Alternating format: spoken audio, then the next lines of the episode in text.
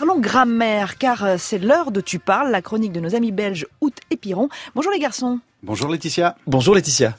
La grammaire et l'orthographe grammaticale portent l'intelligence. Tu parles, bla bla bla, bla bla bla, bla bla bla. Bonjour à tous.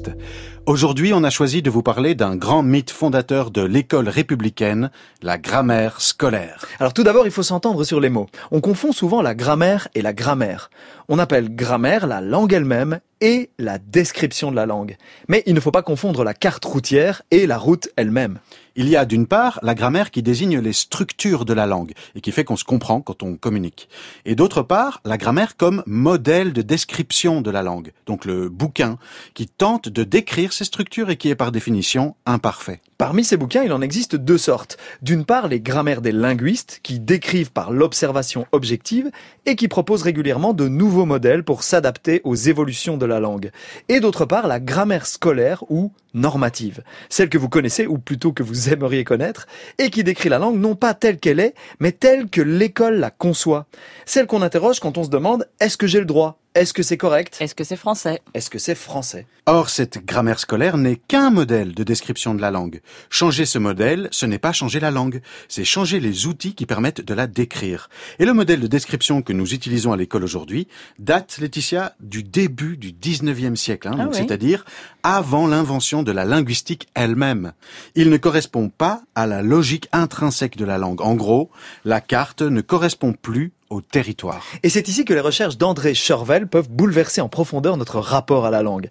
Dans un livre incontournable qui s'intitule Et il fallut apprendre à écrire à tous les petits français, André Chervel retrace l'histoire de la grammaire scolaire du début du 19e siècle à nos jours et démontre à quel point cette grammaire n'est en réalité qu'un manuel d'orthographe. En un mot, c'est l'école qui a inventé la grammaire pour enseigner l'orthographe, pas pour comprendre la langue. Il ne s'agit pas de comprendre, mais d'apprendre. Alors, on met au point une batterie d'étiquettes mal pensées, entièrement dédiées à la graphie.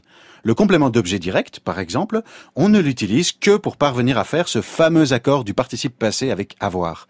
Ça ne sert qu'à ça. Et le jugement d'André Chervel est sans appel. La grammaire scolaire fait taire toute forme de réflexion grammaticale critique au profit d'une prière républicaine fondée sur le par cœur. Marc Wilmey, le spécialiste mondial du participe passé, Ça existe vraiment ça Oui, c'est, c'est- ça existe. Donc euh, Marc Wilmey euh, n'est pas plus tendre.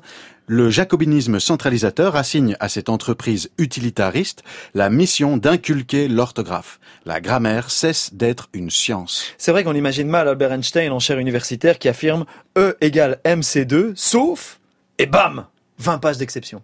Franchement, tous les jours, aux quatre coins de France, des élèves, des parents d'élèves ou même des enseignants sont confrontés à l'illogisme et à l'inefficacité des étiquettes de la grammaire scolaire. Mais ils se disent que c'est peut-être eux qui sont trop bêtes pour les comprendre.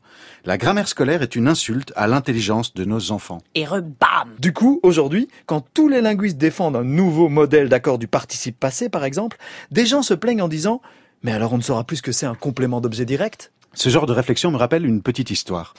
Une maîtresse proposait aux enfants de mettre des points sous les consonnes muettes pour les identifier. Comme dans le mot poids, un point sous le D, un point sous le S. Un jour, une petite fille lève la main et demande Madame, pourquoi on les écrit si on les entend pas? Et le petit garçon à côté qui lui répond Ben parce que si on les écrit pas, on ne saura plus où mettre les points. Et ouais, c'est QFD.